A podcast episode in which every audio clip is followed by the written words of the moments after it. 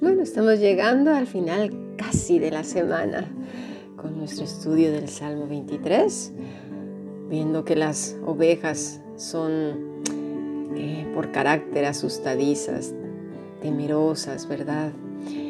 Y, que nosotros tenemos mucho, mucho que ver con ellas.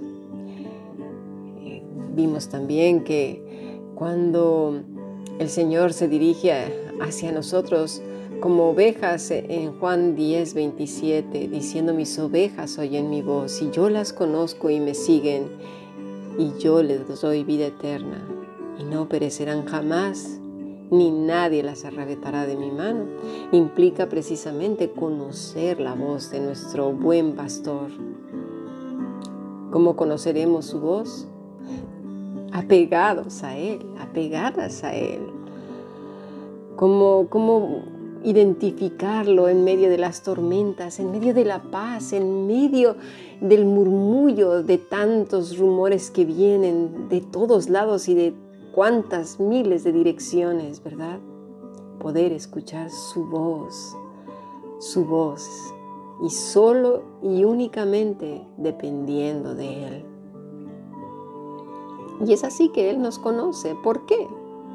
Porque le obedecemos porque estamos activamente aplicando su palabra en todas las áreas de nuestra vida, en todo lo que hacemos, en las decisiones que tenemos que tomar, en cada momento, eh, eh, al dirigirnos a alguien, cuando nos agreden, cuando murmuran, cuando vienen con un chisme, cuando tenemos que decidir entre lo correcto y lo incorrecto, entre robarle el tiempo a los demás o no, llegando tarde o temprano, puntual.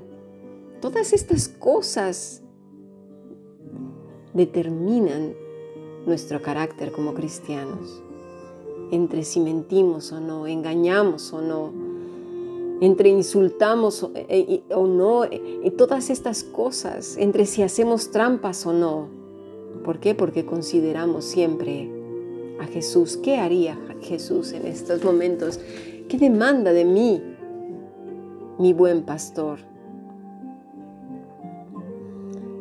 y añadido todavía a nuestro estudio del carácter de la oveja, diríamos que las ovejas preñadas al ser perseguidas por perros u otros animales de presa, malparen sus corderos y los pierden al abortar. Un pastor puede sufrir pérdidas constantes. Por eso, nada puede tranquilizarlas más que ver al pastor cerca de ellas. Curioso, ¿no? La presencia de su amo, dueño y protector las calma las calma más que ninguna otra cosa, tanto de día como de noche. Me hará descansar. Y estamos hablando del buen pastor que es Cristo nuestro Señor. Otra cosa son los pastores en las iglesias que tienen un ministerio dentro del edificio eclesial. Pero obviamente nuestro buen pastor Cristo Jesús está en cuanto te levantas y en cuanto te duermes, durante tus sueños y en tus más íntimos pensamientos. ¿Sabes? Y el saber que está en todo momento contigo y a tu lado es tranquilizador. Pero no porque te lo imagines, sino por la relación real y vital que tienes con Él. En la vida del cristiano no hay nada que pueda sustituir la clara conciencia de que nuestro pastor está cerca. No hay nada como la presencia de Cristo para disipar el miedo, el pánico, el terror a lo desconocido. Esta vida está llena de incertidumbre para muchos y esto genera una sensación de ansiedad, miedo y presentimiento de un fin a nivel global. ¿A que sí? Y más en los últimos días en que se oyen tantas cosas. Bueno, yo todavía ayer escuché que viene otro meteorito a la, a la Tierra. Más cosas, más tensión. Parece como si se estuviera rizando cada vez más el rizo. Para la oveja confiada en su pastor, esto no es un problema. Ella come lo que su amo le proporciona cada día. No, no sabe cómo es ese cómo ese buen pastor se las arregla o se las ingenia para cuidar de ella. Ella lo único que sabe es que ese día y al día siguiente Él cuidará de ella y le dará el sustento para cada día. Por eso es fundamental la relación con nuestro Señor. Fundamental.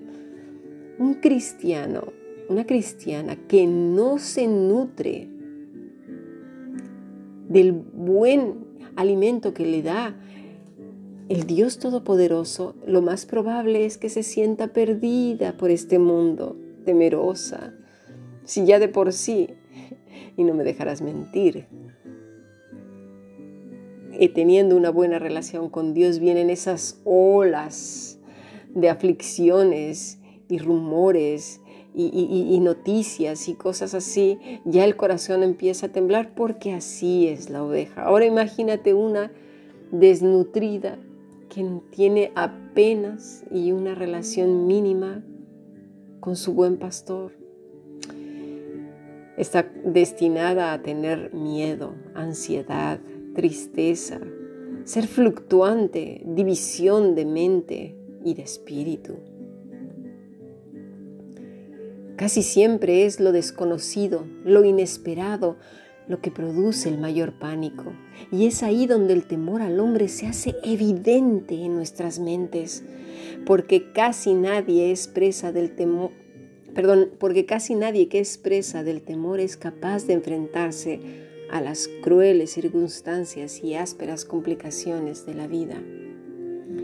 Por todas partes vemos enemigos que ponen en peligro nuestra tranquilidad, nuestro estado de confort, ese que no queremos que nadie venga a inoportunar.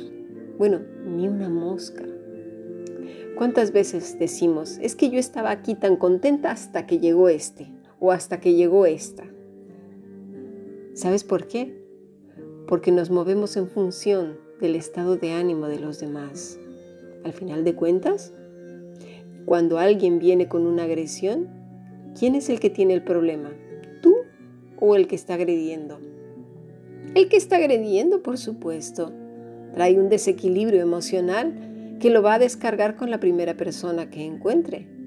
Pero ahora depende de ti y depende de mí el cómo responder, porque es así que es nuestra responsabilidad. Con frecuencia nuestro primer impulso es sobresaltarnos o salir corriendo, buscar la salida más rápida, nos ingeniamos para conseguir el escape más a mano, aunque esa salida sea la que nos lleve a un despeñadero. ¿eh? Por ahora estamos aprendiendo que aunque tengas ese impulso de sobresalto, el buen pastor está ahí, justo al lado tuyo. ¡Qué diferencia! Su presencia en la escena arroja una luz diferente sobre cualquier circunstancia.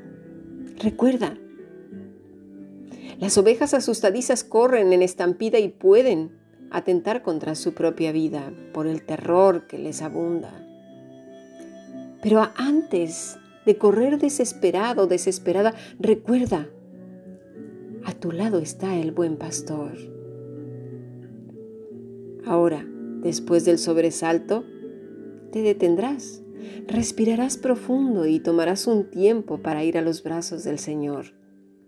No tendrás que salir corriendo despavorido, despavorida, tomando tus propias decisiones presa del pánico.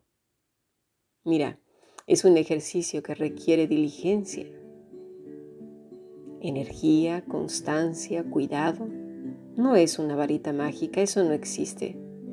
Todos quisiéramos que, ¡fa!, el Señor nos transformara sin ningún esfuerzo, sin ningún sacrificio, ¿verdad? Pero eso, eso con el Señor no es así. En este mundo las trampas existen, pero con Dios no es así. Se requiere de tu voluntad, de que des el paso, del, eh, ejercitar esa relación con Dios todos los días, con tu Padre, con el buen pastor. Debe quedar a fuego el conocimiento de que tu amo, tu amigo, tu dueño, tiene las cosas bajo su control aunque parezcan calamitosas.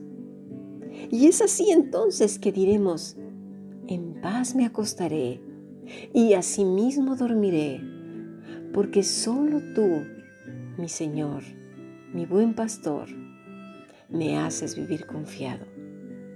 Pasemos a nuestro siguiente podcast.